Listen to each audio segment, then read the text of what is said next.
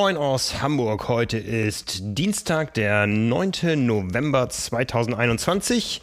Wie immer, jeden Dienstag gibt es eine neue Episode von Carbon und Laktat, unserem Podcast der Zeitschrift Triathlon und von trimark.de. Und wenn das unser Podcast von der Zeitschrift Triathlon ist, ist natürlich euer Chefredakteur am Start. Nils Wiesert, guten Tag. Hallo Nils und ich bin der Frank Wechsel, euer Publisher. Und ja, ich war im Triathlon-Geschehen unterwegs, ohne einen Wettkampf gesehen zu haben. Wollte ich gerade sagen, das ist ja aber eigentlich auch nichts Neues für dich, aber äh, du bist quasi auf äh, alten Faden gewandelt, kann man ja fast sagen. Oh, oh ja, sehr alten Faden. Ja, ja. Bevor wir dazu kommen, wo wir denn unterwegs waren und was das Wochenende an Spannung für uns bereitgehalten hat, haben wir natürlich für diese Episode auch einen Präsenter.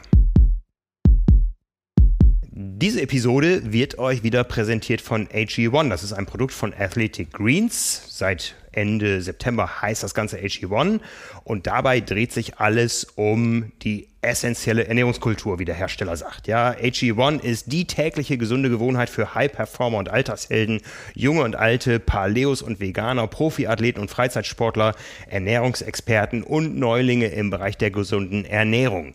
Es gibt wie immer eine Aktion exklusiv für die Hörerinnen und Hörer von Carbon und Laktat. Und zwar bekommt ihr unter athleticgreens.com slash Carbon und Laktat bei eurer ersten Bestellung einen kostenlosen Jahresvorrat an Vitamin D3 und K2 dazu, sowie fünf praktische Travel Packs die ihr mit auf Reisen nehmen könnt. Wir haben letzte Woche viel über das Vitamin D gesprochen das Vitamin K2, das wird immer so mitgenannt, aber äh, da kamen ein paar Fragen, wofür man das Ganze denn braucht. Das Vitamin K2 hat keine eigentliche Funktion wie das Vitamin D3. Es äh, wird aber gebraucht, um das Calcium, was für das, äh, äh was durch das Vitamin D3 äh, vom Blut in den Körper transportiert werden soll, um diesen Transportprozess zu erleichtern, weil wenn es dieses Vitamin K2 nicht gibt, dann lagert sich das Kalzium in den Blutgefäßen an und da hört man ja schon, Kalzium verkalkt. Also reines Vitamin D3 würde eigentlich zu einem negativen Effekt führen. Man hätte nämlich die Arterien nachher richtig schön verkalkt Oh Gott, oh Gott, oh Gott. das Ganze ist noch ein bisschen komplizierter. Es gibt nämlich diese beiden Proteine Osteokalzin und MGP und das Vitamin K2 aktiviert diese Proteine und nur dadurch kann dieser Transportprozess vernünftig stattfinden und sorgt eben dafür, dass das Kalzium nicht in den Blutgefäßen bleibt, wo es letztendlich, wie der Name schon sagt, zu einer Verkalziumung, ja, also zu einer Verkalkung führen würde. Ja, also, also darum immer Vitamin D nur zusammen mit K2 und in diesem Zusatz, ähm, den es von Athletic Greens gibt, ist eben beides enthalten, sodass ihr da auch sicher mit dem Vitamin D versorgt seid. Ein zuverlässiger Sidekick. So wie ich für dich, Frank. Wir funktionieren doch auch nicht alleine. Genau. so ist das. Ja, ähm, wir haben ein spannendes Triathlon-Wochenende hinter uns. Ich war unterwegs. Absolut. Einige Sportler waren unterwegs, das verdammt schnell. Ich war dafür ein bisschen länger unterwegs, aber eben nicht sportlich. Ja, womit fangen wir an? Äh, gehen wir chronologisch vor? Ja, würde ich sagen. Ja. Dann, dann, können wir uns hinten raus noch heiß reden. Genau, so. genau. Ne? Also, heiß reden, da ahnt ihr schon, um was es geht. Wir haben natürlich mit Spannung verfolgt, was sich im fernen Florida abgespielt hat am Wochenende. Ich war gar nicht so fern unterwegs. Ich war bei einer Triathlon-Veranstaltung, die ich per Bahn erreichen konnte. Ich war nämlich in Münster um die Ecke. Aber nicht, wenn jetzt mancher denkt, so Münster, habe ich was verpasst? Hätte ich noch an den Start gehen können? Nein, äh, da konnte man dieses Jahr nicht den, an den Start gehen. Es gab ja den Triathlon in Münster, der groß an die Presse getreten ist. Äh, wir wollen die erste Großveranstaltung nach Corona werden. Es kam am Ende anders. Ich habe es ja. mir nochmal genau erklären lassen. Ich saß nämlich neben dem Veranstalter am okay. Freitagabend beim Bankett der Deutschen Triathlon Union. Ja. Da saß ich zwischen zwei Veranstaltern. Das war hochinteressant. Einmal der Veranstalter des Münster Triathlons, auf der anderen Seite der Veranstalter von allem, was sich im Bereich Deutschland, Österreich, Schweiz im Ironman abspielt, neben Oliver Schiek. Einmal alles. Wir haben schon gescherzt, wir müssen nach Münster fahren oder nach Tokio fliegen, um uns mal zu sehen, wobei wir privat nur nicht mal einen Kilometer auseinander wohnen. Ja, so ist das, wenn man viel unterwegs ist und genau. viel um die Ohren hat. Ja, ja also so war ich äh, quasi mittendrin im Triathlon geschehen die Geschichte in Münster schnell erzählt. Die Behörden wollten es aufgrund irgendwelcher komplizierten Vorgaben anders als die Veranstalter, als die Athleten, die sich gefreut hatten. Alle Konzepte haben gestanden, es war nicht durchführbar aufgrund irgendwelcher Formalien und ähm, die Kollegen da sind aber sehr heiß darauf auf die Saison 2022, wo auch dort wieder alles vernünftig stattfindet. Ja, da bin ich gespannt. Ähm. Das äh, hörte sich ja auch damals so wirklich ambitioniert an und äh, dass sie echt gewillt waren, wirklich alles rauszuhauen und dann doch nicht konnten in letzter Minute. Ja, ne? ja. tragische Geschichte, aber der Veranstalter hat es geschafft. Wir hoffen ja darauf, wir kommen gleich nochmal auf ein paar Zahlen zu sprechen, äh, wie viele Veranstalter es vielleicht doch geschafft haben oder nicht geschafft haben. Ähm, da reden wir gleich drüber. Wie gesagt, am Samstag war der DTU-Verbandsrat, am Freitag das vorgelagerte Bankett mit einigen Ehrungen, mit äh, einigen Ansprachen. Ähm, kennst du die Sportart schlechthin in Münster? Es ist das, leider nicht der Triathlon. Nee, also Münster kennt man ja nur so als Fahrradstadt, aber eher als Alltagsradelstadt. Ja. Äh, ne? Wie heißt es noch? Leze oder so, sagt man zum Fahrrad, glaube ich, in Münster. Keine Ahnung. Ich meine, vielleicht lese ich mich jetzt auch sehr weit aus dem Fenster. Auf jeden Fall, Münster wird ja immer so als Fahrradhauptstadt Deutschlands beteiligt. Hat aber wahrscheinlich überhaupt nichts damit zu tun. Was macht man da noch? Ähm, ja, Radfahren auf jeden Fall auch viel. Münsterland, Giro ja. und so kenne ich. Aber du sagst mir das jetzt. Ja, eine Sportart, die ich nie vorher gehört habe, wahrscheinlich auch nie wieder irgendwie in meinem beruflichen Alltag oder auch privat äh, kontaktieren werde. Speckbrett. Speckbrett. Ich glaube, das ist sowas wie Tennis mit Holzbrettern oder so. Aha. Okay. Nee, du siehst auch mich ratlos? Keine ja, Ahnung. Also, liebe Münsteraner, schreibt in die Kommentare, was Speckbrett ist. Ich habe es an dem Abend nicht durchschauen können. Vielleicht ist das auch wieder so ein Studentending. Da, da gibt es auch immer. Ist ja Münster. Ja, egal, wir verquatschen uns. Äh, genau, genau. Speckbrett. Ja. Sehr gut. Ähm, ja, es war ein bunter Abend. Es gab ein paar Ehrungen. Äh, Sportler wurden geehrt. Anja Knapp für ihr langjähriges Wirken in der Triathlon-Nationalmannschaft mit dem krönenden Highlight Weltmeisterin im Mixed Team Relay 2013 hier in Hamburg mit Namen, die man heute noch kennt, die ganz oben angekommen sind, mit Franz Löschke, mit Anne Haug, mit Jan Frodeno. Das war eine Truppe, ja. Genau, und Anja Knapp, die hat ja nun wirklich auch alles mitgenommen im Triathlon, im Positiven wie im Negativen, oft verletzt gewesen. Der letzte Finale äh, ja, Auftritt ist ihr verwehrt geblieben bei den Olympischen Spielen. Ja, sie ja. hat es versucht nochmal bei der Quali in Chiembaum dieses Jahr, aber die ist geehrt worden.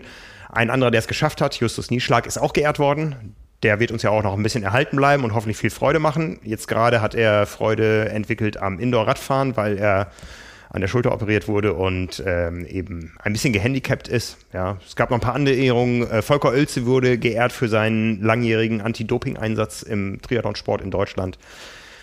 Ähm, Norbert Aulenkamp als Oh, jetzt kriegen wir wahrscheinlich Ärger aus Boschütten als Mr. Bundesliga, sag ich mal.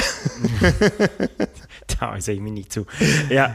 ja ähm, und ähm, als es wird jedes Mal werden die Freunde und Förderer des äh, Sports geehrt und da wurde nicht nur eine Person geehrt, sondern eine ganze Region quasi und zwar die Wingst.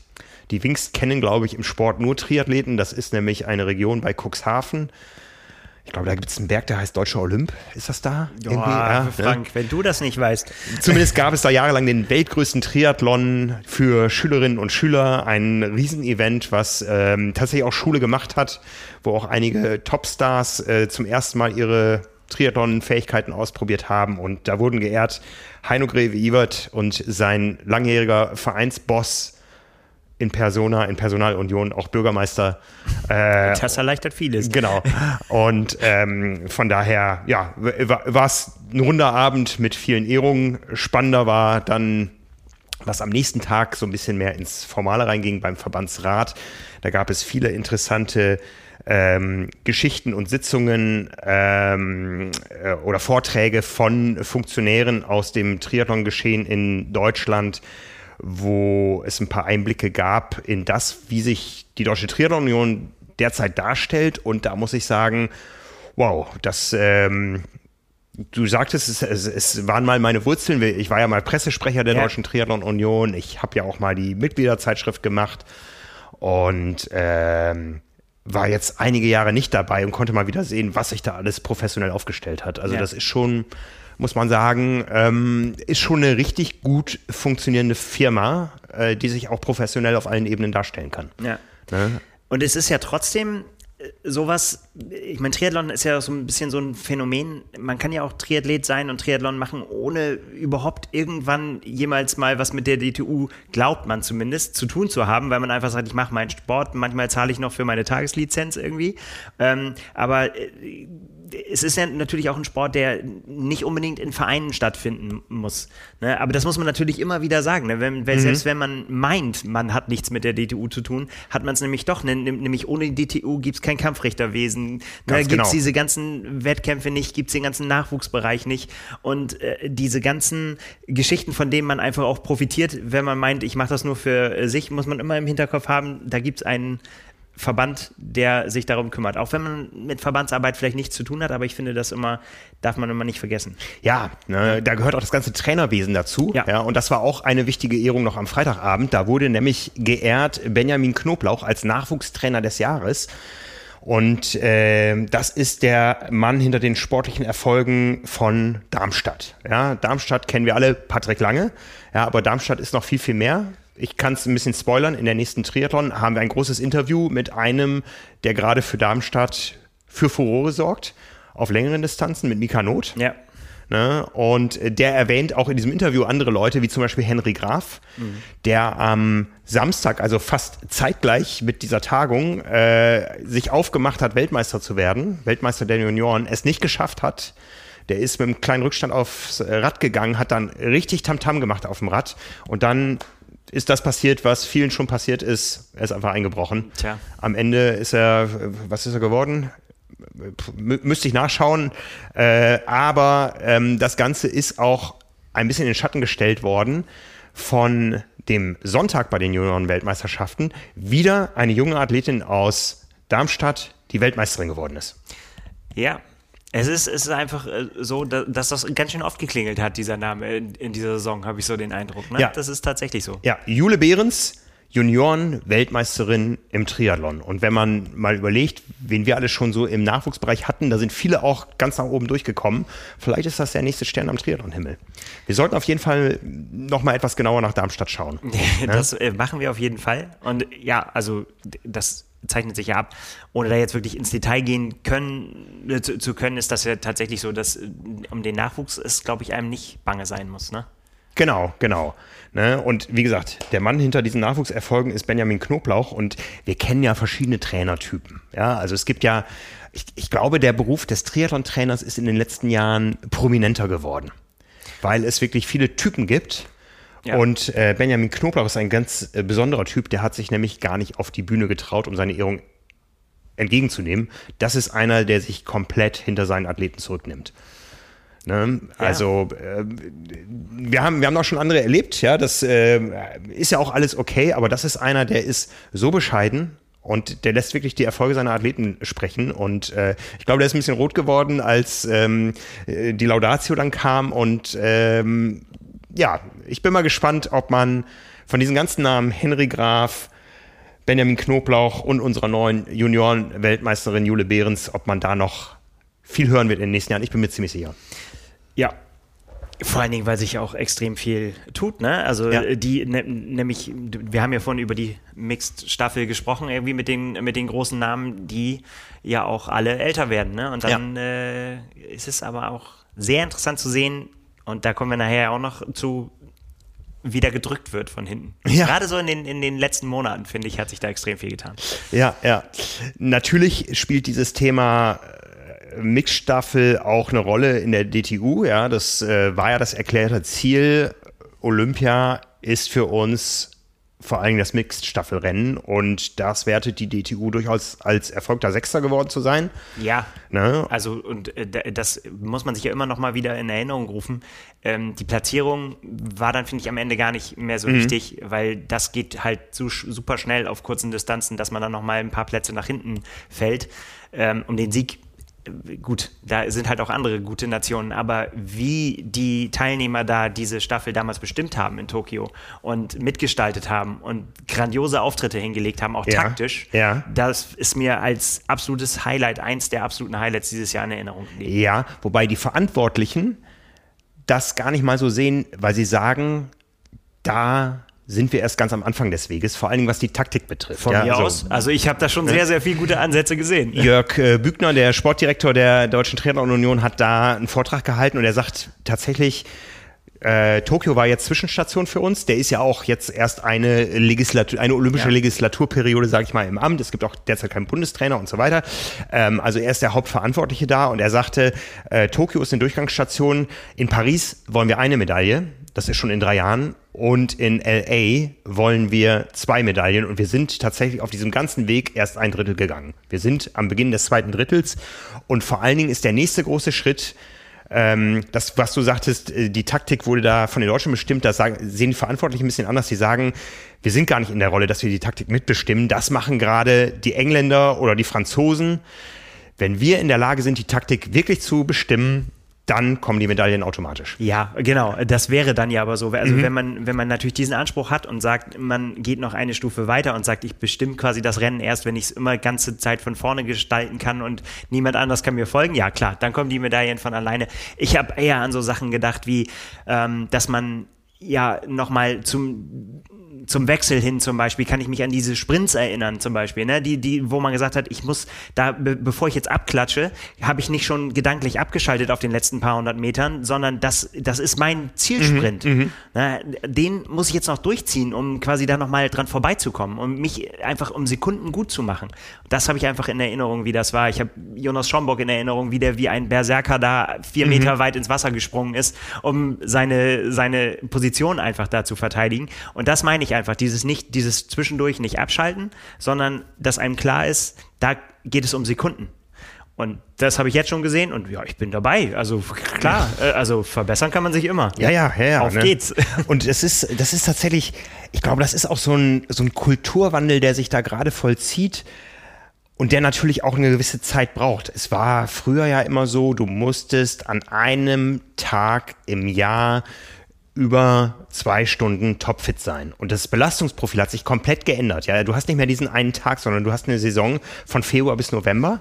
Und du hast inzwischen in, auch im olympischen Spitzensport, da kommen ja noch diese Eliminator-Formate dazu, Ja. die an die Super League angelegt sind. Da hast du Belastungsbereiche von 20 Minuten bis zwei Stunden. Und das weiß jeder, der Sport macht, dass das eine gigantische Spreizung an äh, Leistungsfähigkeiten ist, ja, ähm, die musst du erstmal gleichzeitig beherrschen, aber du musst sie gleichzeitig beherrschen können, um eben dann auch, wir wissen ja, es gibt da Zusammenhänge zwischen Einzelrennenbesetzung und äh, Teamrennenbesetzung. Ja, du kannst nicht einfach sagen, okay, das ist meine Staffel, Ja, ja. die können alle eine Viertelstunde Vollgas und das sind äh, meine anderen Athleten, die machen das, die zwei Stunden. So ist es ja, nicht, ja. und äh, dazu dann noch die, die Situation, dass vielleicht über das Eliminator-Format das Ganze auch in kurzer Zeit mehrfach abgerufen werden muss. Also da ändert sich tatsächlich viel.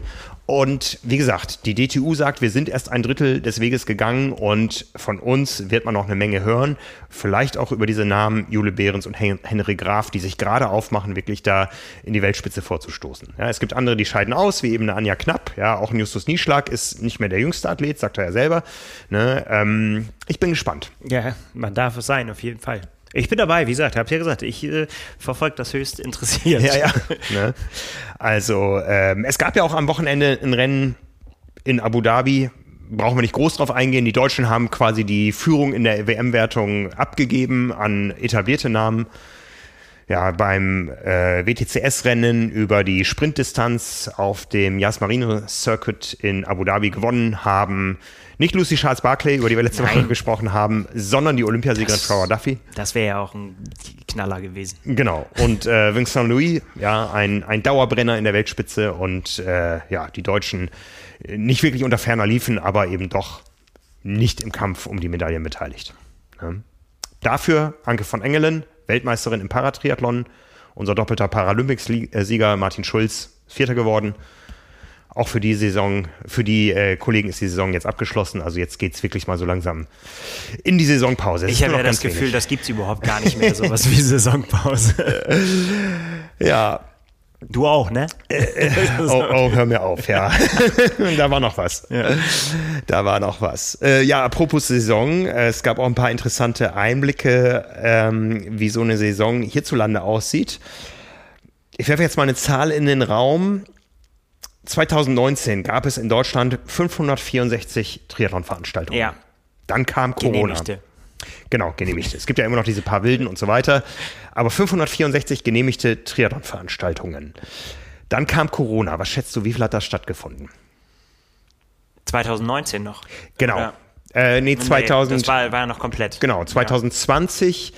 Ich kann dir, ich kann dir, ich kann dir sagen, 564 Veranstaltungen waren es 2019.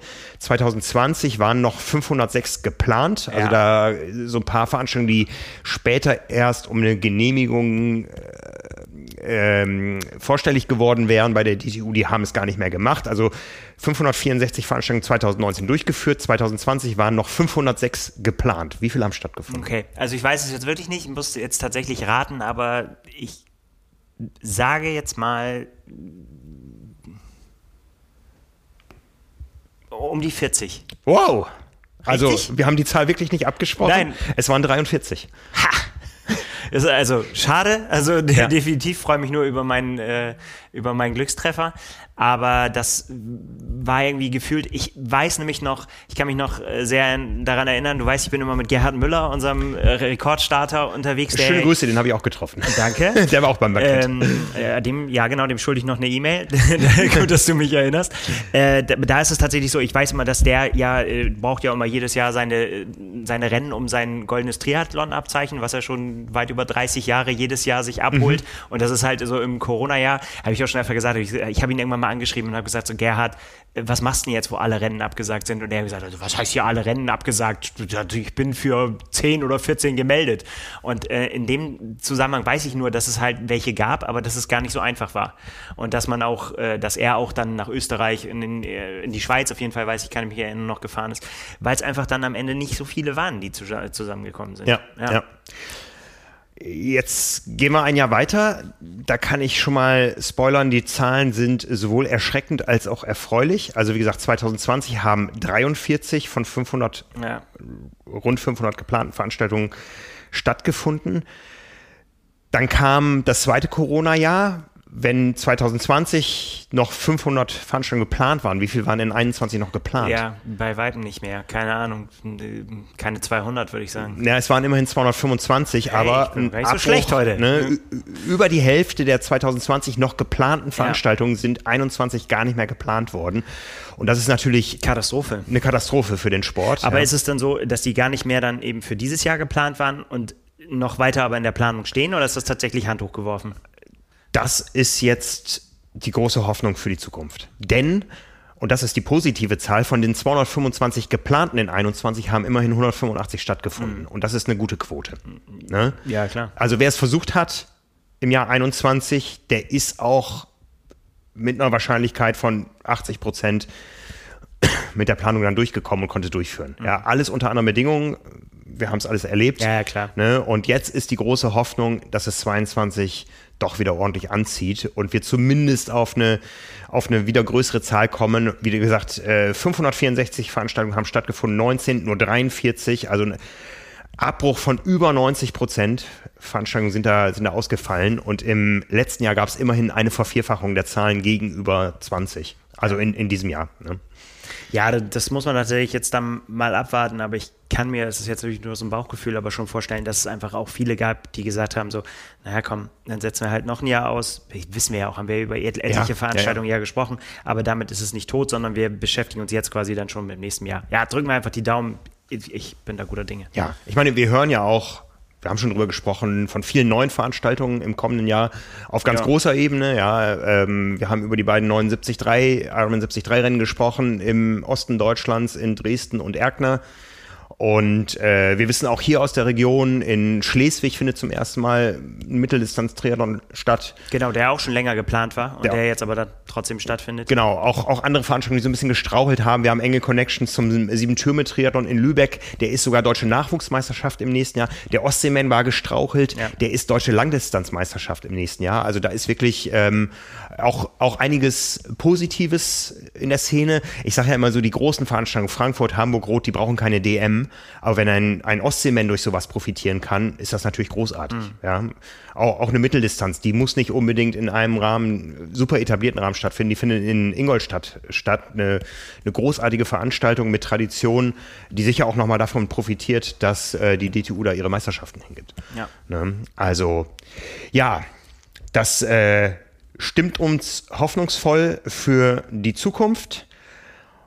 Aber wir haben ja noch ein bisschen Renngeschehen aus diesem Jahr zu verarbeiten und da gab es bisschen ist gut. nochmal einen richtigen, richtigen Kracher zum fast Saisonende auf der Ironman-Distanz. Wir können schon mal vorwegnehmen, äh, es gab ja so ein bisschen das Fernduell, äh, was sich angedeutet hat, nachdem das direkte Duell beim Ironman California nicht stattgefunden hat zwischen Gustav Iden und Jan Frodeno, haben wir zumindest auf ein Fernduell, zumindest was ähm, den Kampf um die PTO-Krone ähm, im Gesamtranking betrifft, da haben wir aufs Fernduell gehofft zwischen Gustav Iden, der gesagt hat, ich starte in Florida, wo es lange noch gar kein Profi-Männerfeld gab. Das hat er wahrgemacht. Und einem Jan Frodeno, der gesagt hat, wenn ich nochmal starte in diesem Jahr, dann in Südafrika. Er hat inzwischen abgesagt, weil eine Erkältung ihn so weit ausgenockt hat, dass er gesagt hat, ich kann nicht die optimale Leistung bringen, die ich bräuchte in Südafrika oder die ich gerne zeigen würde. Ja. Ja, und von daher wird es nicht zum Duell Kienle gegen Frodeno nächste Woche in Südafrika kommen. Ihr müsst mit dem Duell Kienle gegen Wechsel, äh, Kienle Ja. gegen Kienle gegen Frommholt leben. Was ich mir angucken werde. Ja. Ja. Ja, hätten wir natürlich gerne nochmal gesehen, aber ich, ja, dafür ist er dann einfach auch zu clever und zu lange dabei, um sich irgendwie so ein Rennen einzuhandeln, Ja. wo er einfach nicht äh, am Start. Aber kann ich mir vorstellen, dass es, dass ihn das vielleicht auch ein bisschen gewurmt hat noch so, weil irgendwie so die Form muss ja dann doch irgendwo irgendwo hin. Und äh, ich glaube, Jan Frodeno hat ja auch nicht ähm, für Quatsch trainiert, so, ne? Der, der wollte ja nochmal Ende des Jahres nochmal einfach die Langdistanz nochmal machen. Und ja, haben wir oft, oft them- thematisiert, so wahnsinnig viele Langdistanzrennen wird es auch nicht mehr geben mit Jan Frodeno.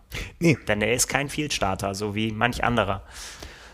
Ne? Wie Also- Lionel Sanders, der auch mal wieder gestartet ist. Aber wir haben uns entschieden, wir fangen aus gegebenen Anlass mit den Frauen an. Die haben ja schon länger ihre Heimat in Florida gehabt. Das Genau. Rennen in Florida war ja das Pendant zu Kalifornien, wo die Männer gestartet wären. Frauen in Florida. Nun sind, ist das Rennen in äh, Kalifornien ausgefallen. Wer es nicht mitbekommen hat, nicht wegen Corona, sondern wegen Unwetters. Und das Ganze hat in Florida stattgefunden, im Sunshine State, der gar nicht so sonnig war. Doch sonnig war er, es war Sonnig trotzdem war kalt. ja. ne, ähm, da da nochmal ein Ironman-Profi-Frauenrennen lange geplant war, war das Starterfeld entsprechend groß. Es kamen ein paar Männer dazu, aber die Frauen waren ursprünglich das eigentliche Highlight und wir haben letzte Woche in der Vorschau darüber berichtet, eine junge Deutsche hat sich aufgemacht, um das Feld der Amerikanerin da aufzumischen. Wir haben ihr, glaube ich, ein bisschen Unrecht getan, äh, indem wir das letzte Woche gesagt haben, ja, die fährt dahin, um ihren Kona-Slot zu lösen. Das war eigentlich gar nicht das Ziel. Ja, äh, im Nachhinein hat schon gesagt, so Fernziel im Hinterkopf habe ich dann gelesen, so, ne? Ja. Oder Traum, so wie, wie soll man das nennen? Ja, klar, Ziel ist immer natürlich ein großes Wort. Ähm, aber ja, warum, ja, also äh, Ja. in erster Linie äh, ist die Rede von Laura Zimmermann, ich glaube, das Genau. hast du noch nicht gesagt. Nein. Genau, ähm, ist natürlich trotzdem so, dass sie gesagt hat, sie wollte lernen und sowas habe ich alles gelesen, ja. Ja. Laura Zimmermann ist in ihrem dritten Ironman-Rennen wieder auf dem Podium gelandet, ist Dritte geworden, hinter Heather Jackson und Sky Mönch. Laura Zimmerman. Laura Zimmerman. Wie Greg Welch so schön gesagt hat, immer den ganzen Tag. Genau. Den ich, äh, Entschuldigung, wenn ich dazwischen quatsche, aber ich bin wirklich echt gehypt. Ich habe mich wirklich, äh, beim Gucken des Rennens, habe ich mich schon auf diesen Podcast gefreut, weil ich wirklich gesagt habe, so, das ist so geil, was man da sehen kann. Einfach, es war einfach so gute Rennaction. Und äh, ich höre einfach auch Greg Welch, könnte ich den ganzen Tag zuhören.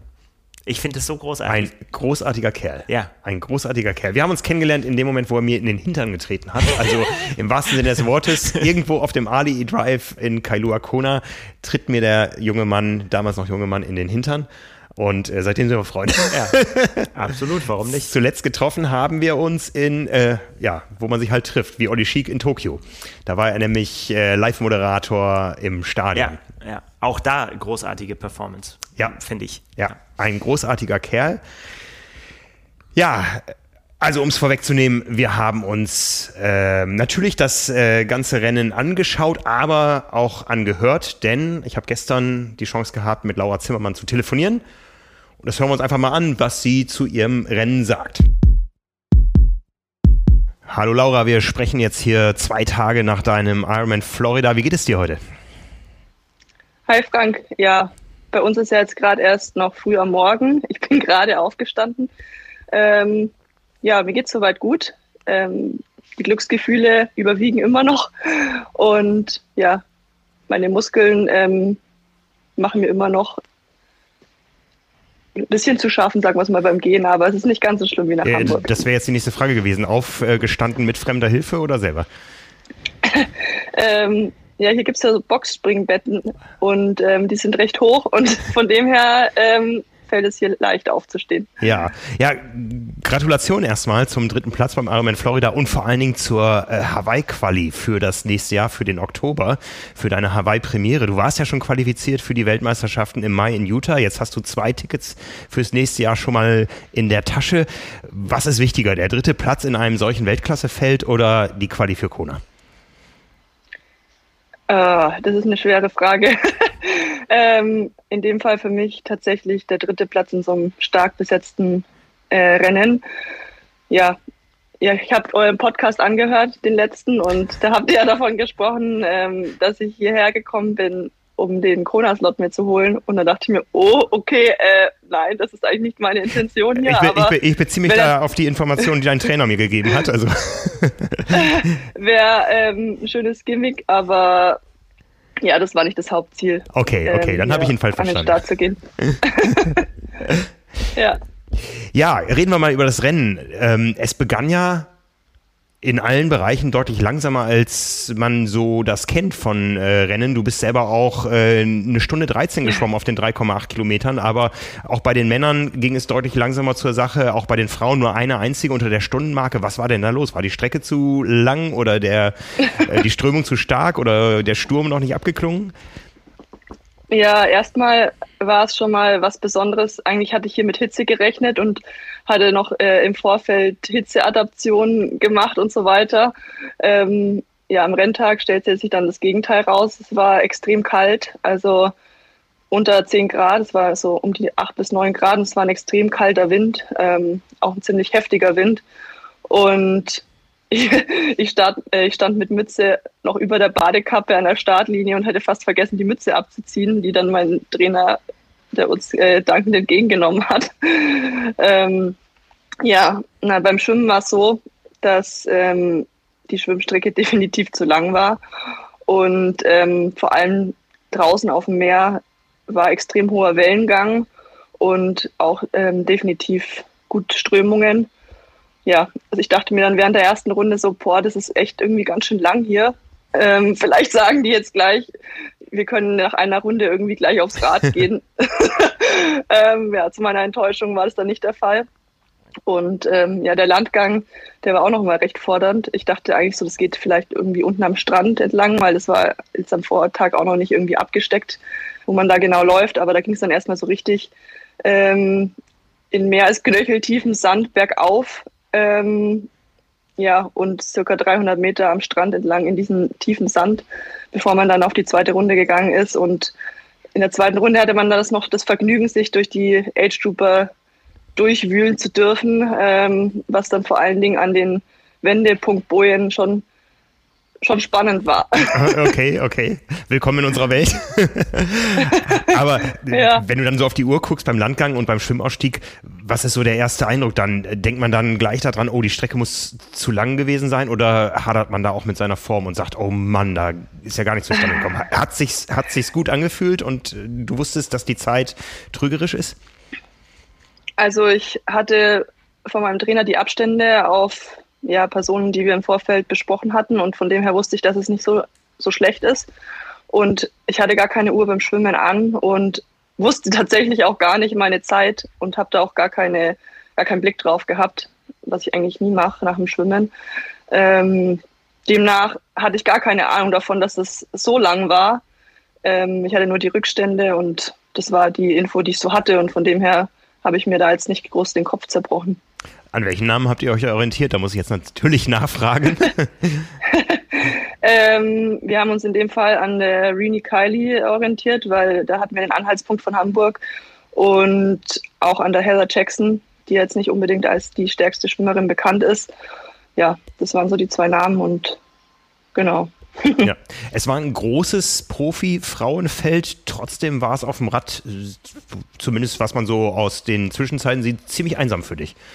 Wie hat sich das denn angefühlt? Ja, ich meine, die lange Schwimmstrecke war dann in dem Fall so ein zweischneidiges äh, Schwert, weil einerseits, ähm, klar war es dann nicht unbedingt so, dass mir das in die Karten gespielt hat, aber andererseits war es halt dann so, dass das Frauenfeld extrem auseinandergezogen wurde und ähm, ja, demnach jeder halt sein eigenes Rennen absolvieren musste. Es war nur eine Runde auf dem Rad ähm, und ja, ein definitiv sehr faires Rennen. Ähm, ich habe jetzt in dem Fall noch nie so ein faires Rennen wie hier erlebt. Was besonders war auf der Radstrecke war, ähm, dass das für den Verkehr frei war, die Strecke. Ui. Ähm, ja, das kannte ich so noch nicht und habe ich dann auch erst ähm, auf der Wettkampfbesprechung erfahren, dass das der Fall sein wird. Ähm, ja, das war auf jeden Fall eine Herausforderung teilweise, vor allen Dingen auf den Hauptverkehrswegen. Kann man sich so vorstellen, dass dann auf einmal, also da gab es dann immer wieder so Abbiegungen fürs Rad, wo man ähm, abbiegen musste. Also es war jetzt keine Gefahr von dem Fall, dass man Angst haben musste, dass jetzt irgendwie, dass man sich zurück, dass man zurückschauen musste und schauen musste, wo man hinfährt, sondern ähm, ja, einmal war es so, dass dann einfach ein Stau entstanden ist und ich dann halt wirklich ganz rechts auf einer ganz schmalen Spur an den Autos vorbeifahren musste. ähm, das war schon besonders, vor allen Dingen halt auch nach 170 Kilometer, so wenn man im Kopf eh nicht mehr ganz so klar ist, sich da wirklich zu konzentrieren, ähm, da seine Spur zu halten, weil dann auch halt teilweise Autos überholen. Ähm, ja, war eine Herausforderung und da bevorzuge ich dann doch eher die gesperrten äh, Strecken, aber es musste ja jeder damit zurechtkommen. Ich weiß nur, dass es da auch die ein oder andere kritische Situation gab, aber. Oh, ja. ja. Hm. Hattest du denn Orientierung im Feld? Weil du hast ja niemanden gesehen dann so nach den ersten Kilometern. Ähm, ja, ich habe tatsächlich immer mal wieder Zwischenstände bekommen, also vom UZ und ähm, Irini Kylie, auf die bin ich nach keine Ahnung, nach, nach 40 Kilometer oder so habe ich die mal gesehen. Ähm, bin da langsam näher gekommen und konnte sie aber dann auch irgendwann überholen. Aber ansonsten wusste ich immer nur so ein bisschen die Abstände, also nicht so richtig. Ja, du bist dann als Sechste, glaube ich, auf die Laufstrecke gegangen. Wann hast du gemerkt, oh, da geht's nach vorne? Du hast das ja in Hamburg schon gezeigt. Aufholjagden scheinen ja so ein bisschen zu deinem Markenzeichen zu werden. Ja, äh, die Hannah Wells aus Neuseeland, die hat eine Zeitstrafe bekommen. Ähm, und das Penalty Tent, also es war das einzige, es war 200 Meter vor, der, vor dem Wechsel. Und das habe ich tatsächlich gar nicht mitbekommen, dass sie da die Zeitstrafe hatte und hatte irgendwie im Kopf, dass sie vor mir ist. Und dann war ich ganz hinten an der Wendepunktstrecke und ähm, dachte dann auf einmal, ich habe sie irgendwie übersehen, weil dann kamen einem die Leute ja auch entgegen. Es war eine, es war eine Runde, die nicht so sonderlich spannend war, also hin und zurück, das Ganze zweimal. Ähm, ja, da hatte man gut Kopfarbeit zu leisten auf jeden Fall. Und ähm, ja, irgendwie am Wendepunkt habe ich dann gesehen, dass sie knapp hinter mir war und dachte, sie war jetzt vielleicht irgendwie auf der Toilette oder so und ich habe das übersehen. Aber dann habe ich im Nachhinein dann erfahren, dass ich die Zeitstrafe hatte und aber halt von hinten angerannt kam. Ähm, und in der ersten Runde dann tatsächlich auch noch recht schnell gelaufen ist und auf dem Rückweg war extremer Gegenwind und dann habe ich sie von hinten kommen hören, dass sie immer versucht hat, in meinem Windschatten also mitzulaufen. Und jedes Mal, wenn ich es von hinten gehört habe, dass sie kam, habe ich erstmal ein bisschen Gas gegeben, um sie abzuschütteln. Und das ging dann ungefähr fünfmal so hin und her, bis ich mir irgendwann dachte, okay, also jetzt mache ich das Ganze noch einmal und wenn sie dann hinten dran bleibt, muss ich mir was überlegen, weil sonst äh, verschieße ich hier zu viele Körner. Aber sie hat dann tatsächlich abreißen lassen und ja, ich bin einfach von Anfang bis Ende mein Rennen gelaufen und war wie immer geduldig, so wie auch in Hamburg. Und es hat sich ausbezahlt. Also in der zweiten Runde dann zur Hälfte, also die Hälfte der zweiten Runde, war es dann auch so, dass die anderen deutlich langsamer geworden sind und ich dann halt auch erfahren habe, dass ich ähm, immer näher ranlaufe und das beflügelt natürlich dann auch. Ja, die sind ja richtig gestrauchelt, kann man fast sagen. Äh, Sarissa de Vries und äh, Imo Simmons. Das ja, Sarissa hatte ich tatsächlich schon in der ersten Runde überholt. Also die ist dann auch schon in den Verpflegungsstellen gegangen. Ähm, ja, ich glaube, da ging es nicht sonderlich gut auf jeden Fall. Und dann die wirklichen weiteren Vor äh, Überholvorgänge gingen dann eigentlich erst so Mitte der zweiten Runde los. Ja. ja. Am Ende hat es dann gereicht für den dritten Platz. Ja, also man hat es gesehen beim Zieleinlauf, wie sehr du dich äh, gefreut hast da. War dir in dem Moment schon bewusst, ähm, das ist jetzt nicht nur der dritte Platz, es gibt auch noch ein äh, schönes Weihnachtsgeld mit nach Hause, sondern es ist auch die Quali für Kona, weil eine der Athletinnen vor dir, die zweitplatzierte Sky Mönch, schon qualifiziert war. Ja, also das war mir auf jeden Fall bewusst. Ähm, als ich auf Platz 4 war, dachte ich noch, okay, ähm, ja, jetzt fehlt mir eigentlich nur noch ein Platz für die, für die Quali. Und wie cool wäre das denn, wenn, wenn das klappen würde? Und das hat mich natürlich dann auch nochmal echt angespornt, in die Vollen zu gehen, sagen wir es mal so. Und ähm, als ich dann auf Platz drei war, dachte ich mir einfach, jetzt muss ich das Ding durchziehen und ähm, dann kriege ich dafür die Belohnung auch noch mit dem Slot. Und ähm, ja, das hatte ich dann auch ähm, immer im Hinterkopf und das hat mich dann auch bis ins Ziel äh, begleitet, dieses Gefühl, dass es jetzt vor allem am Ende, als ich es dann realisiert habe, jetzt echt geschafft habe, ähm, mich auch noch für Kona 2022 zu qualifizieren. Ja, du hast jetzt drei Ironman-Rennen gefinisht, alle auf dem Podium. Platz zwei damals in Barcelona mit einem super tollen ja. Einstand, wo die Quali ganz knapp äh, nicht geklappt hat, was ja auch, glaube ich, gar nicht das Ziel war beim ersten Rennen.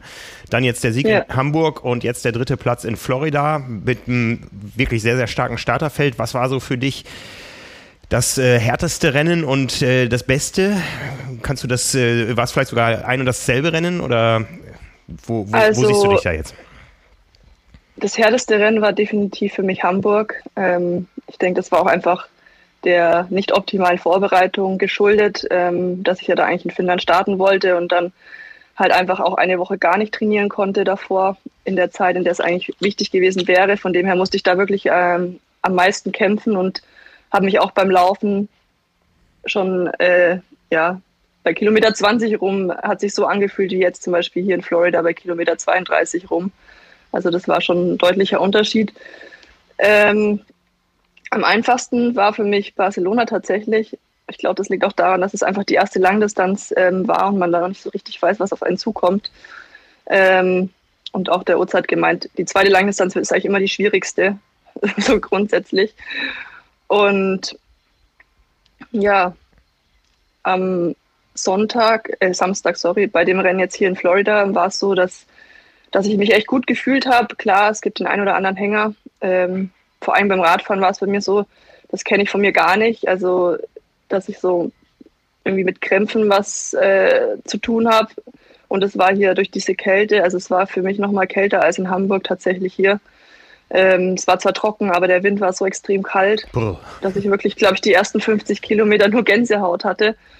Und ähm, da war es echt so, dass, also ich immer wieder so fast Ansätze von Krämpfen hatte auf dem Rad, also an den Beinen, durch die Kälte. Und das war, das war schon herausfordernd, aber beim Laufen ging es wirklich so bis Kilometer 30, 32 recht flüssig alles. Dann, dann wurden die Oberschenkel schwer. ja. Ja, ein schöner Abschluss einer außergewöhnlichen Saison. Die nächste Saison wird genauso außergewöhnlich mit zwei Weltmeisterschaften auf der Langdistanz. Du hast das Ticket für beide in der Tasche. Mai Utah, Oktober, Hawaii. Ja, beides irgendwo in unterschiedlichen Wüsten. Wie geht man so eine Saison an? Muss man da von vornherein sagen, ich setze den Schwerpunkt auf das eine oder auf das andere? Oder sagst du, das passt wunderbar, ich brauche ja jetzt nicht noch ein weiteres Rennen machen, äh, ich kann das wunderbar zweigipflig gestalten? Wie ist so da dein, deine, ja. dein Kopfkino fürs nächste Jahr, jetzt zwei Tage nach dem letzten Rennen? Also die genaue Planung haben wir jetzt tatsächlich noch nicht so besprochen. Ähm, ich gehe davon aus, dass es dann auch wirklich bei den zwei Langdistanzen bleibt und wir da voll den Fokus drauf setzen, wenn wir schon den Luxus haben, sagen wir es mal so.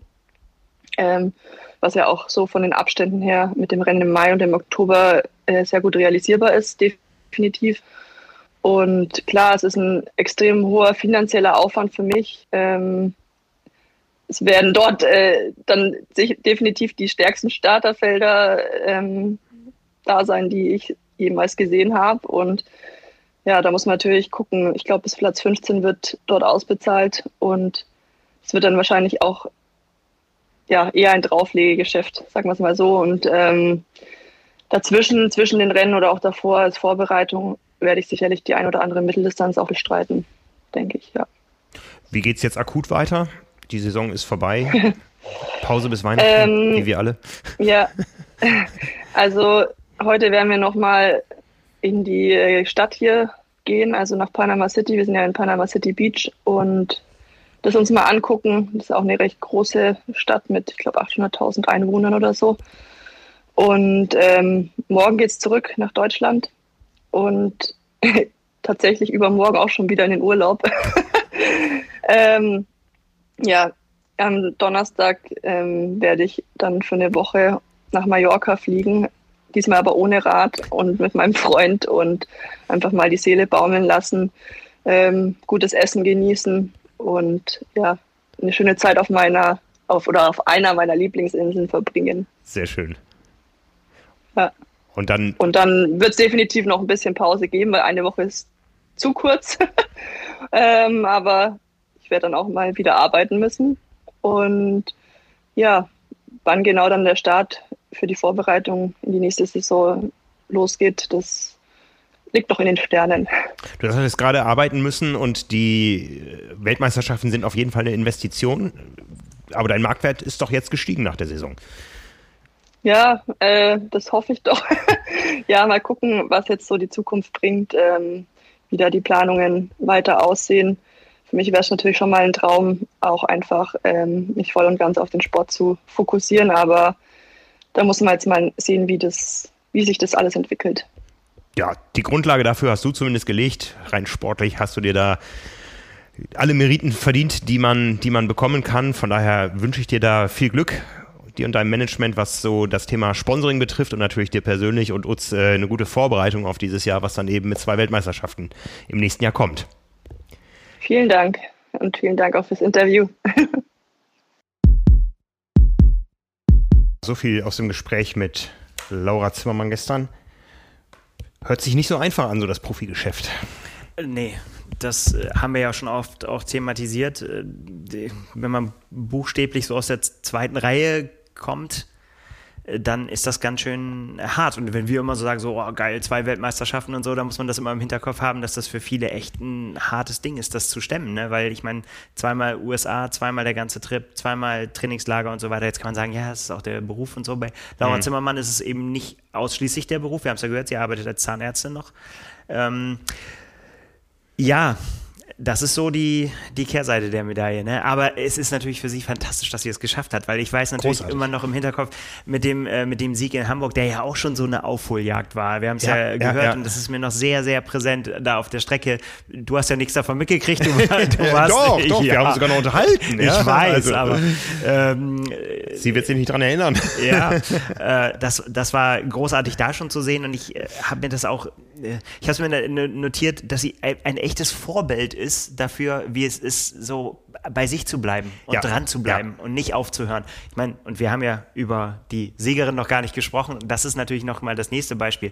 Aber das nötigt mir großen Respekt ab, wirklich da zusehen zu können, wie jemand sagt, okay, das ist noch weit bis an die Spitze, da sind noch viele vor mir, aber ich bleibe jetzt hier dabei, weil ja da kann noch alles passieren da vorne. Aber das ist Laura Zimmermann. Ich habe ja das große Glück und Vergnügen gehabt, äh, mal zwei Wochen relativ nah mit ihr zu trainieren, ja, äh, im Trainingscamp auf Fuerteventura, ähm, als äh, Utz Brenner auch da war. Und wir haben einige Einheiten zusammen gemacht. Und das ist schon, das hörte man jetzt auch aus dem Interview raus. Sie geht da sehr analytisch ran, ja, mit, mit Herzblut und Analyse und lässt sich da auch so leicht nicht aus der Ruhe bringen. Und äh, bringt da, glaube ich, vieles mit, was einen überhaupt dazu befähigt, dieses Training so durchzuziehen, um am Ende da anzukommen, wo sie jetzt momentan steht. Ja, also das ist sicher ähm, noch nicht das Ende oder das, das, äh, die höchste Stufe auf der Karriereleiter. Jetzt kommen ja erst die Weltmeisterschaften und da wird das natürlich nochmal eine ganz andere Herausforderung, sich ja. da einigermaßen passabel zu beweisen. Und dann wird es ja auch irgendwann zum Aufeinandertreffen mit deutschen Athletinnen wie Laura Philipp und Anne Haug kommen. Und da bin ich sehr gespannt, wie so das Ranking unter den deutschen Athleten und Athletinnen sich in den nächsten Jahren verteilen wird. Ja, auch ja. bei den Männern wir haben es erwähnt, Jan Frodenos Karriere ist auch endlich. Ja, Sebastian Kieler hat angekündigt, dass er auch nicht mehr zu viele Rennen bestreiten wird. Also da ist, glaube ich, momentan auch einiges im Umbruch und auch eine Anne Haug hat ja schon auch mal fast geliebäugelt, damit ihre Karriere zu beenden. Also es wäre schön, wenn auch andere Athleten da nachrücken in beiden Geschlechtern. Ja, irgendwo rückt natürlich äh, immer jemand nach, aber ja. was ich gerade so für, um, um bei dem Moment zu bleiben, halt irgendwie so faszinierend finde, ist nämlich, das ja auch eine, gerade eine Qualität, die du für Hawaii brauchst, ne? Ja. Weil äh, da, ach, jetzt kann man auch wieder an, an mir fällt natürlich sofort wieder Sarah True in Frankfurt ein, ne, wo schon mhm im Stadion schon quasi angestimmt und geübt wurde. Gleich kommt unser Champion Sarah True, die hier gewinnt. Ja. Und äh, dann kam es anders, wenige hundert Meter vor dem Ziel. Und das sagt man natürlich immer so hin. Du musst an dich glauben, du musst bis zum Schluss, es kann immer ja. alles passieren. So, in den meisten Fällen passiert es nicht. Da gewinnt halt der, der vorne ist, so ja. in, in dem Moment. Aber es gibt sie eben diese Tage. Und dann musst du da sein. Ja. Und dass sie das jetzt gerade schon zweimal in ihrer kurzen Langdistanzkarriere gehabt hat, das äh, nun ging es jetzt hier nicht um den Sieg, aber es ging um den Corner-Slot. Und letztendlich war das ja so ein bisschen der Wermutstropfen, dass sie sich dann schon qualifiziert und dass es dann aber nicht auf Hawaii stattfindet, ne? ja. wo, wo das eigentlich das große Ziel ist, dass man da ja mal hin möchte und da sich dann eben allen stellen möchte und das es jetzt für sie geklappt hat mit beiden, ist natürlich großartig. Genau, sie ist die vierte deutsche Frau, die schon mal jetzt feststeht für Kona im Oktober 2020. 22 an einem Donnerstag, ja, die Premiere des äh, zweitägigen Ironman Hawaii, donnerstags die Frauen, samstags die Männer, so der aktuelle Planungsstand. Aus deutscher Sicht dabei Anne Haug als Titelverteidigerin, Laura Philipp als, als Europameisterin, ja, äh, ja. Nein, nein, nein, nein, nein, nein, nein, als Europameisterin qualifiziert für Utah und als Siegerin Klagenfurt qualifiziert für Hawaii. So. So rum war es. Ne? Ja. Und äh, Christine Liebold als, wie viele war sie auf Mallorca? Nee, Mallorca war es gar nicht, der Switzerland war es. Genau, Mallorca Thun war dann äh, noch Podium, der Sprint auf Podium. Genau, genau. Ja, also die vier Athletinnen aus deutscher Sicht dabei und auch dabei Heather Jackson, die das Rennen gewonnen hat. Sky Mönch war vorher qualifiziert. Ja. Heather Jackson, da freust du dich, ja? Mehr, ja, Tattoo, mehr, mehr, Tattoos in Kona. Ja, genau. ja, wenn ich mir das gestatte, dass der Fan in mir durchkommt jetzt hier, wenn ich das immer so sagen darf, dann freue ich mich da riesig drüber. Ne? Weil ich habe natürlich schon gedacht, ich bin der Einzige außerhalb von Amerika, der noch an Heather Jackson glaubt. Ähm, weil das einfach ja, haben wir oft drüber gesprochen. Sie hat gesagt im Vorfeld, sie will jetzt da, dass der große Knall passiert und äh, dass sie es noch nicht so geschafft hat, wie sie sich das eigentlich am Anfang des Jahres vorgenommen hat. Ne? Ich kann mich da sehr gut dran erinnern. In einem anderen Podcast hat sie halt gesagt, ihr Trainer hat sie halt gefragt, du redest immer davon, dass du an die Weltspitze, aber wann willst du das denn machen? Ne? Wann, wann soll das denn passieren, wenn nicht dieses Jahr? Ja. Und da, dass sie gesagt ja, du hast recht, das ist, das muss dieses Jahr passieren. Und es ging so ein bisschen auf und ab und dann ging es ganz bergab und dann äh, hatte man jetzt hier nach dem Schwimmen schon wieder den Eindruck, es kann schon wieder nicht passieren. Ja. Aber das ist natürlich das andere große Beispiel. Ne? Ich meine, wenn du über zehn Minuten Rückstand hast nach dem Schwimmen, dann musst du erstmal diese mentale Stärke beweisen und zu sagen, irgendwie so, ich glaube hier noch an den Sieg. Mhm. Nicht nur an irgendeine Platzierung, sondern ich will ja das Ding gewinnen, deswegen bin ich ja hier. Ja, und äh, für mich auch ein, ein äh, ja, wie soll man sagen, ein, ein vorbildlicher Auftritt. Also da ja. wirklich dann so dabei zu bleiben und dass wir da auch dann wirklich dieses Laufduell mit Sky Mönch gesehen haben. Ja. An der Live-Übertragung ist immer von diesem Gummiband geredet worden, was man immer gesehen hat, was man schaffen muss, dass es endlich reißt, dass man dann nach vorne wegkommt, das, äh, das zu sehen. Und äh, Laura Zimmermann hat es ja auch gesagt, ne? Irgendwie, dass du hörst dann hinter dir immer die Schritte und denkst immer so, na, habe ich es jetzt geschafft? Ja. Irgendwie so, dann hörst du wieder tap, tap, tap, nein, da ist sie wieder. Und ja, Sky Mönch hat es auch versucht und sie äh, haben sich natürlich gegenseitig gratuliert am Ende. Und es ist, glaube ich, tatsächlich so. Sky Mönch hat Heather Jackson dabei auch ja geholfen, dieses Tempo hochzuhalten, was sie brauchte, um dann wirklich noch nach vorne zu kommen. Ja. Gut, und dass es äh, dann am Ende bei Imogen Simmons so geendet ist, wie es geendet ist, mit, nämlich immerhin noch mit Platz 6 und mit einem Finish, wo eigentlich vorher alles aus war. Mhm, mhm. Wir haben sie am, am, Straßenrand sitzen sehen. Sie hat es auch auf Instagram im Nachhinein nochmal zusammengefasst, dass sie da wirklich zitternd mehrere Minuten äh, gesehen hat. Aber bei ihr muss man es vielleicht nochmal sagen. Ich fand ein, ein großartiges Zitat, wie sie es geschrieben hat: It was great until it wasn't. Also es war großartig, bis es das dann auf einmal nicht mehr war. Und das war. Das ist Ironman. Ja. Das ist Langdistanz. Genau. Und es ist tatsächlich so, sie, na gut, äh, Schwimmen hat sie gesagt, Härte auch, äh, sie ist ich, ich finde, Laura Zimmermann hat es ja eben noch äh, relativ human irgendwie umgestellt. Also es haben viele haben gesagt, das war das härteste Schwimmen meines Lebens. Ja. Und ähm, wenn man sich, es, es sah halt am Anfang gar nicht so aus. Ne? Ich meine, klar, das ist ein Ozean, ne? Mhm. Und äh, dass dann mal eine Welle kommt, aber es muss ganz, ganz anders gewesen sein, Ja. dann weit draußen. Also wenn man sich diese, diese Schwimmzeiten anschaut, äh, der ersten drei, eine Stunde zehn, eine Stunde sieben, eine Stunde 13, ja, das sind ja ähm, mittlere Age-Group-Zeiten im Normalfall.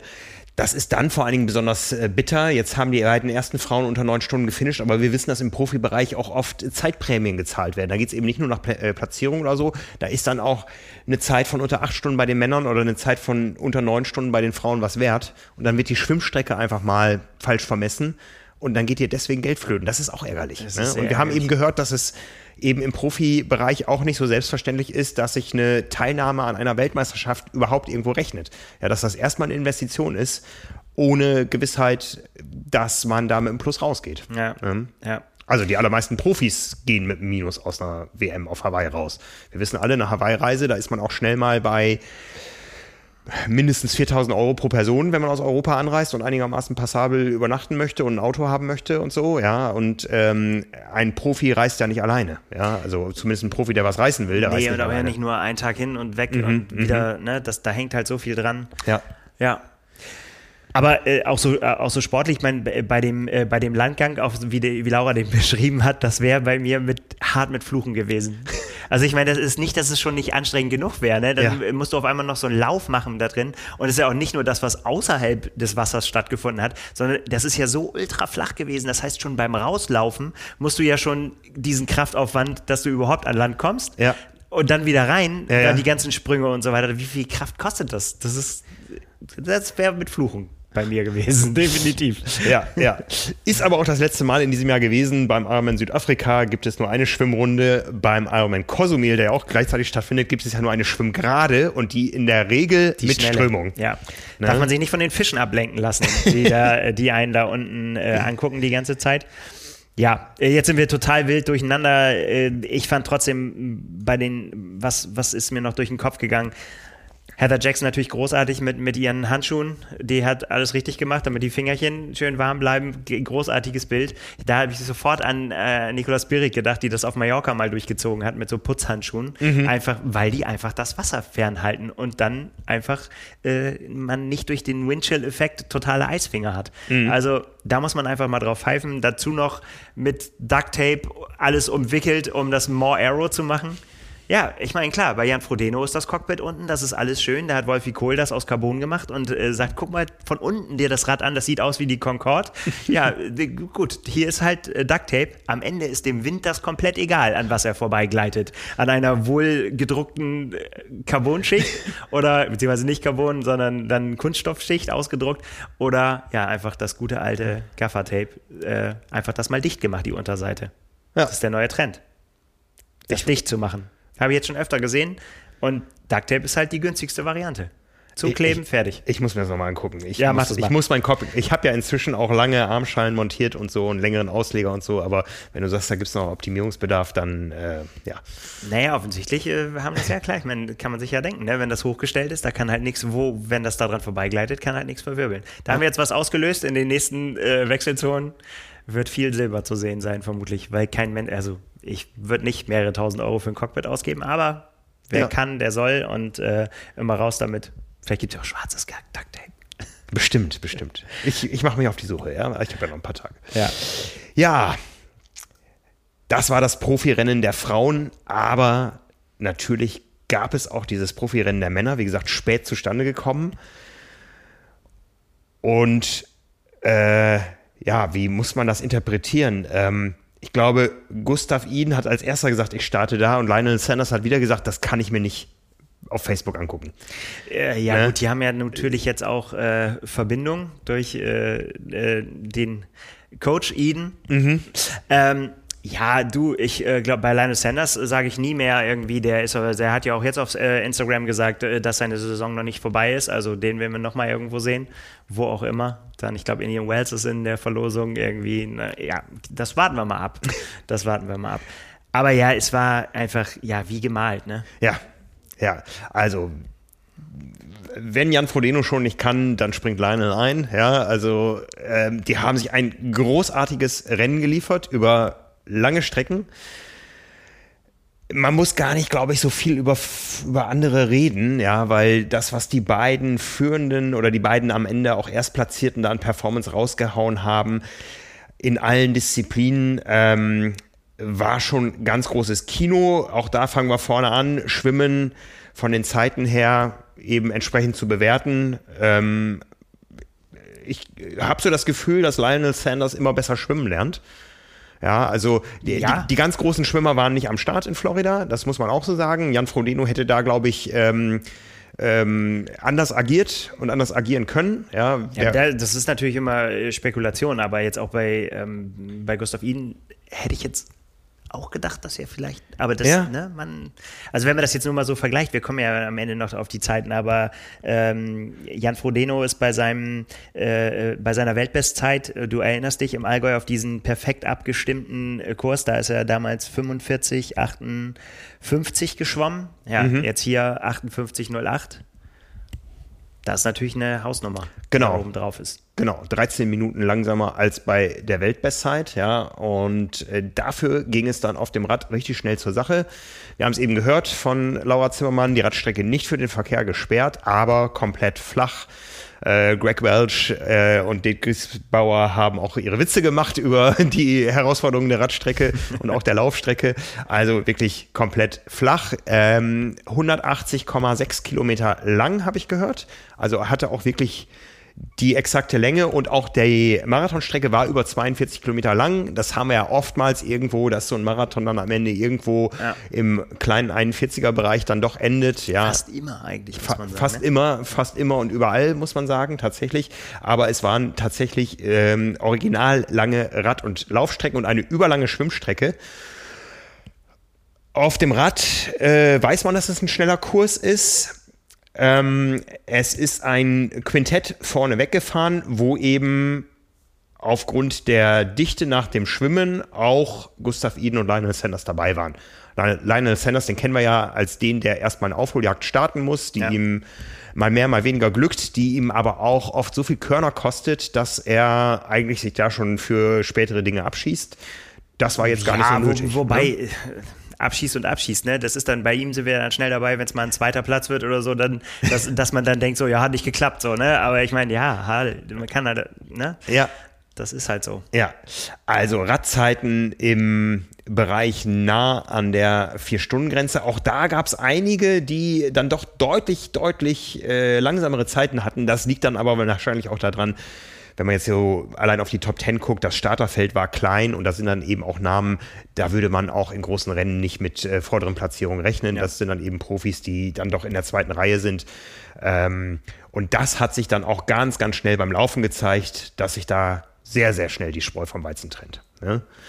In der Tat, ja. Ja, also äh, am Ende ist auf dem Rad noch der Schwede Robert Kallin weggefahren und zwar um eine Minute. Und das war sehr spannend zu sehen äh, im Livestream. Der ist nämlich dann am Ende der Wechselzone im Dixie verschwunden. Ja, was muss, das muss, ne? Was muss, das muss. Und da hat er exakt diese eine Minute verbracht, die er äh, warten musste. Ich glaube nicht, dass er es äh, so hat ähm, bewusst, bewusst, gemacht, aber in dem Moment, wo eben Sanders und Eden dann gemeinsam aus der Wechselzone rausgelaufen sind, kam auch Kalin aus dem Häuschen raus, aber man hat da gleich nach wenigen Metern gemerkt, ähm, das war es dann auch mit Führung. Ja, interessant auch der, der Wechsel. Ich fand Sanders sehr schnell. Der hatte ja noch einen kleinen äh, Rückstand auf Eden, der sehr mhm. schnell gewechselt. Bei Eden sah das so aus, als wenn der sich alle Zeit der Welt lässt. Also ich meine, der hat sich wahrscheinlich auch gedacht, so schnelle Wechsel habe ich in meinem Leben genug machen genau, müssen. Dann genau. ziehe ich mir jetzt mal meine Socken an und so weiter. Ja. ja. Äh, Joe Skipper hat kommentiert, ähm, bevor ich 20 Minuten, äh, bevor ich mir 20 Sekunden gönnen würde, um mir meine Socken einzuziehen, dann laufe ich lieber mit Blasen. das ist auch wieder ein echter Joe Skipper. Ja, aber gut, ja. Ja, ja. Äh, ja. Ne?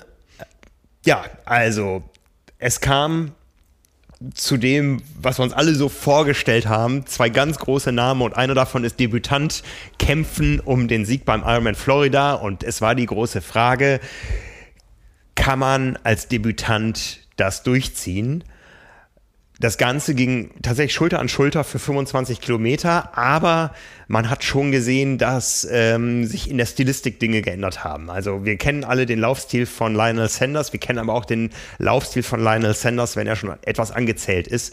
Und so hat sich dann gezeigt, dass die zwar noch nebeneinander liefen, aber man hat schon rein optisch gesehen, dass der eine mehr kämpfen muss als der andere. Da neigt man ja dann immer so schnell, das so zu sagen, aber da treffen natürlich auch wirklich zwei Extreme aufeinander. Ne? Ja. Bei Lionel Sanders, wo man, wo man immer denkt, oh, das geht nicht mehr lange gut. Ja.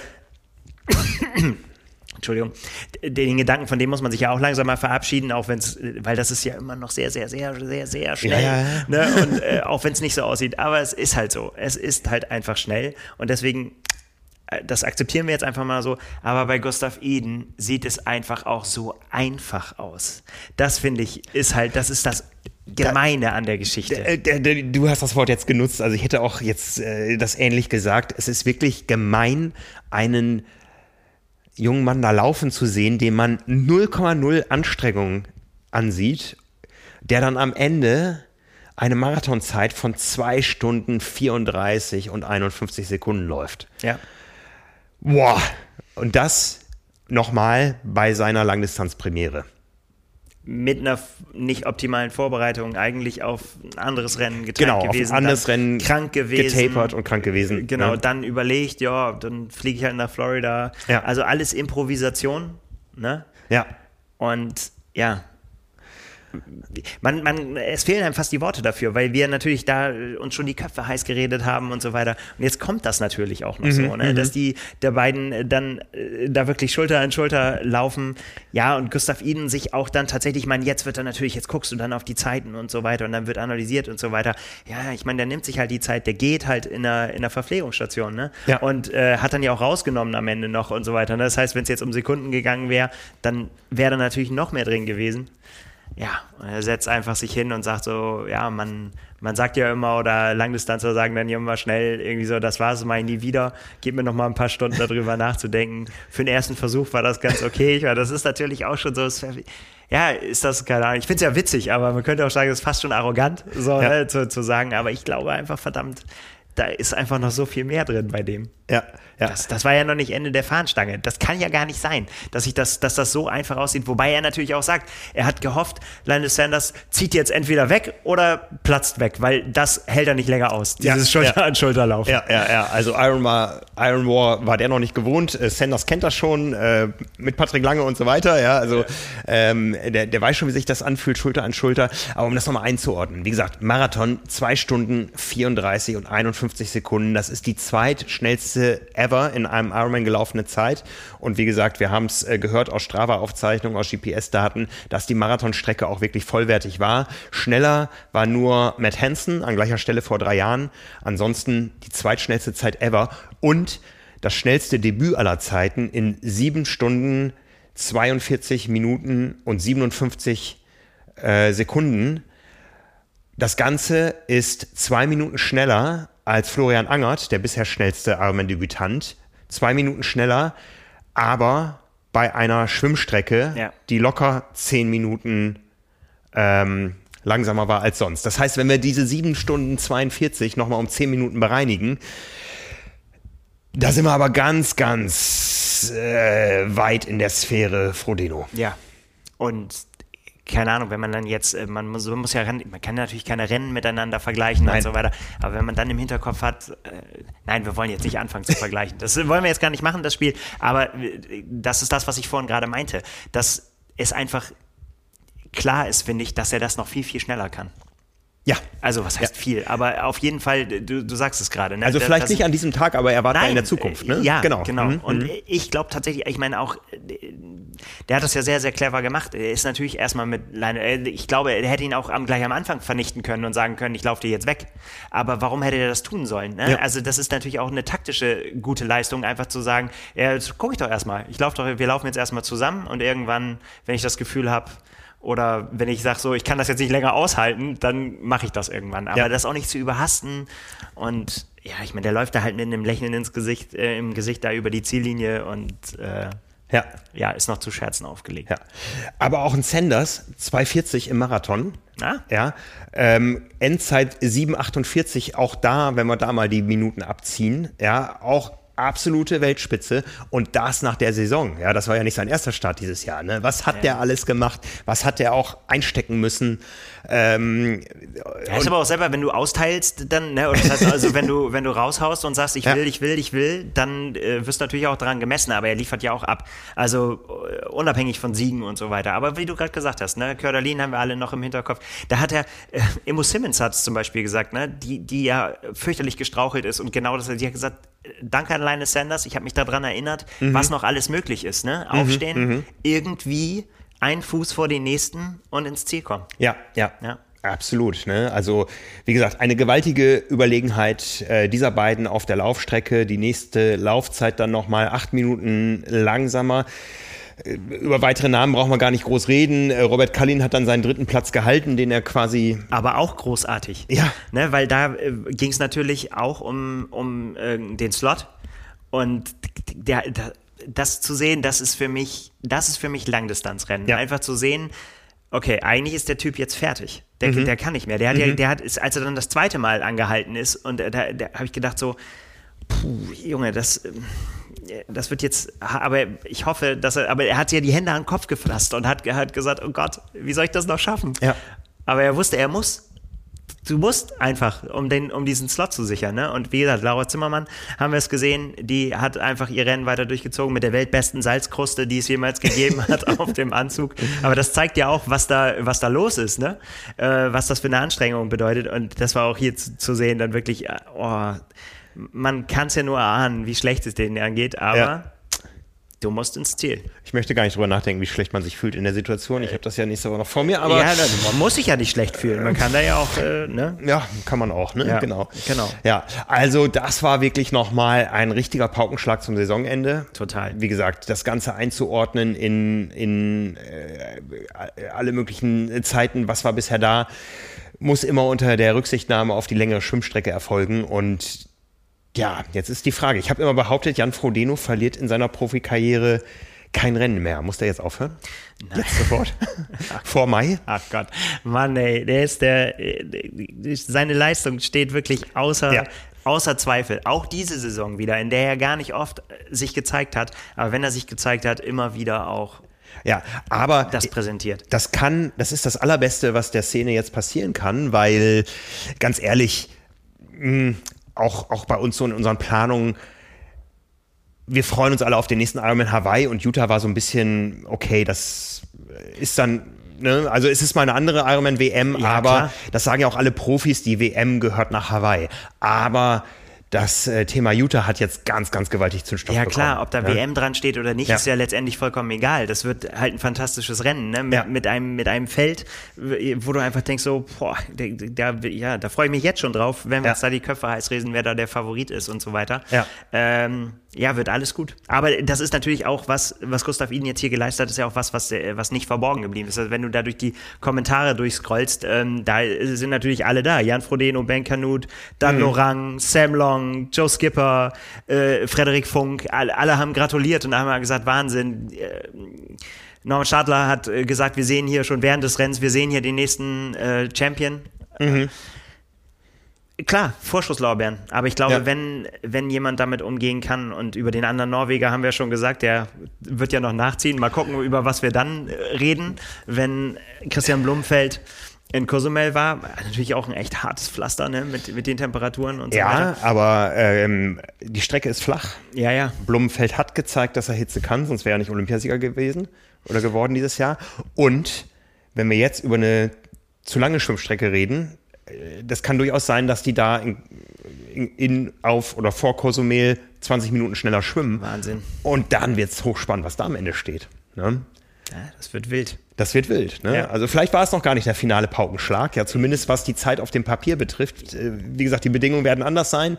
Ja, ähm, die Bedingungen waren auch beim Tri-Battle Royale anders. Da gab es einfach eine super abgesteckte Schwimmstrecke mit Orientierung durch eine Unterwasserleine und so weiter. Ja, dafür gab es natürlich auch äh, Katastrophenwetter auf dem Rad. Trotzdem natürlich ja. gute Zeiten. Ja. ja, aber auch die Laufzeiten. Ne? Das ist ja das, über was wir immer gesprochen haben. So, ne?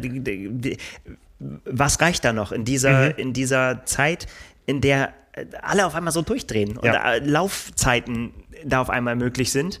Ne? Was heißt auf einmal? Das ist ja eine Entwicklung. Aber mhm. ich finde tatsächlich, dass gerade dieses Jahr jetzt gezeigt hat, dass erstens neue Namen kommen, die, die auf einmal, also nicht neue Namen im Triathlon, aber neue Namen auf den, auf den langen Distanzen und dann eben auch so, so jemand, das darf, darf man auch nicht vergessen, wie Patrick Lange, der, der ja auf, nicht nur wieder da war, sondern ja auch gezeigt hat, dass er noch mal besser geworden ist. Ja, ja.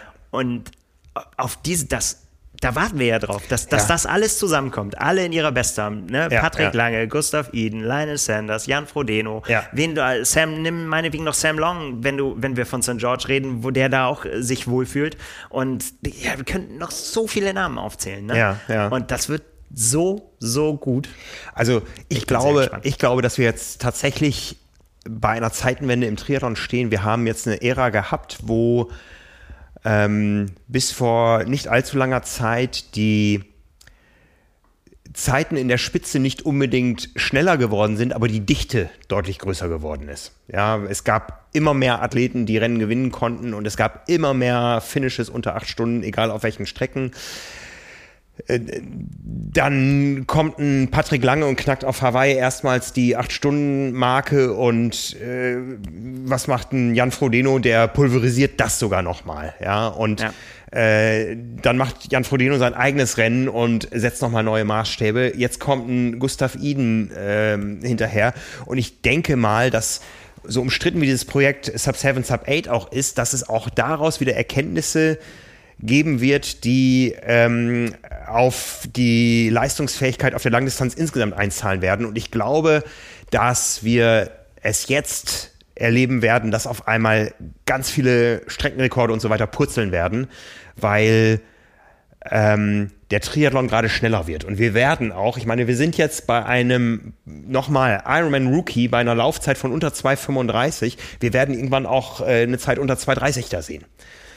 Ja, wir, wir werden, wir werden irgendwann äh, regelmäßige Radzeiten unter vier Stunden sehen. Ja, und da tut sich so viel gerade und das wird verdammt spannend. Ja. Man muss zukünftig nicht mehr die ganze Nacht wach bleiben, um den Ironman dabei verfolgen zu können. Ja. Wie hat äh, Mika Not, kleiner äh, Spoiler, in dem, äh, in dem Interview mit uns gesagt, ähm, viele sagen, und dazu gehört halt eben auch unser Coach Björn Giesmann, äh, Triathlon ist eine Fehlervermeidungssportart ja. und ich bin ziemlich gut darin, Fehler zu vermeiden. Ja. Das haben viele gelernt. Also ja. Fehler zu vermeiden sieht man immer, immer, immer mehr. So, ne? Dass man einfach sieht, da kommen die Puzzlestücke zusammen und immer noch gibt es bei so einem langen Tag bei einer Langdistanz immer noch Abschnitte, wo man sagt, das war noch nicht perfekt, das geht noch besser, dass alles zusammengeht und alles perfekt läuft. Ja, gut, ne? Das passiert sehr, sehr selten. Aber du musst immer diesem Ideal immer näher kommen, um überhaupt noch eine Chance zu haben, da ja. zu gewinnen. Ja, Wahnsinn. Ja. ja. also ich bin wirklich, äh, ich saß vor dem Fernseher und habe gedacht, so, ja, das macht so viel Vorfreude auf die nächste Saison, wenn das dann alles zusammenkommt. Schön. Ja. Ich freue mich. Das war ein schönes Schlusswort. Das Schlusswort der Saison, wie gesagt, gibt es nächste Woche nach dem Ironman Cozumel wahrscheinlich. Ja, ne? dann müssen wir uns darüber unterhalten, was dann so Rennen wie in Daytona und so weiter, zu welcher Saison das dann gehört. Auch ja. dieses gehört ja eigentlich ja. schon zur nächsten Saison. Ach, vergessen wir das doch mit dem Saisonende. Erfreuen wir uns einfach an dem Moment. Und das finde ich ganz großartig, dass da immer noch äh, diese Momente kommen dieses Jahr ich glaube, ich muss jetzt den Flug nach Utah buchen. Jetzt bin ich heiß. Mach jetzt bin ich heiß auf 22. Buch für mich mit, ich bin dabei. Das werde ich tun. Gut, alles klar. Alles klar. In diesem Sinne, das war der Podcast der heutigen Woche. Nächste Woche müssen wir nochmal genau gucken, wie wir das machen. Ich bin ja am Dienstag eigentlich äh, reisend. Ne? Wir ja. werden uns nochmal irgendwie neu verabreden. Ein paar Kollegen haben auch Urlaub. Ihr werdet von uns hören. Auf jeden Fall am Dienstag gibt es wieder Carbon und Laktat, in welcher Konstellation und Absolut. von wo auch immer. Ich fliege am Montagabend ab nach Südafrika und äh, ja, freue mich drauf, bin selber angefixt und motiviert über das, was ich jetzt die letzten Tage da aus Florida mitverfolgt habe. Und in diesem Sinne. In diesem Sinne, ich sage schon mal alles Gute auf diesem Weg. Persönlich sage ich es dir nochmal, aber das wird schon. Das wird schon. Danke ja. dir. Ciao, ciao. Ciao.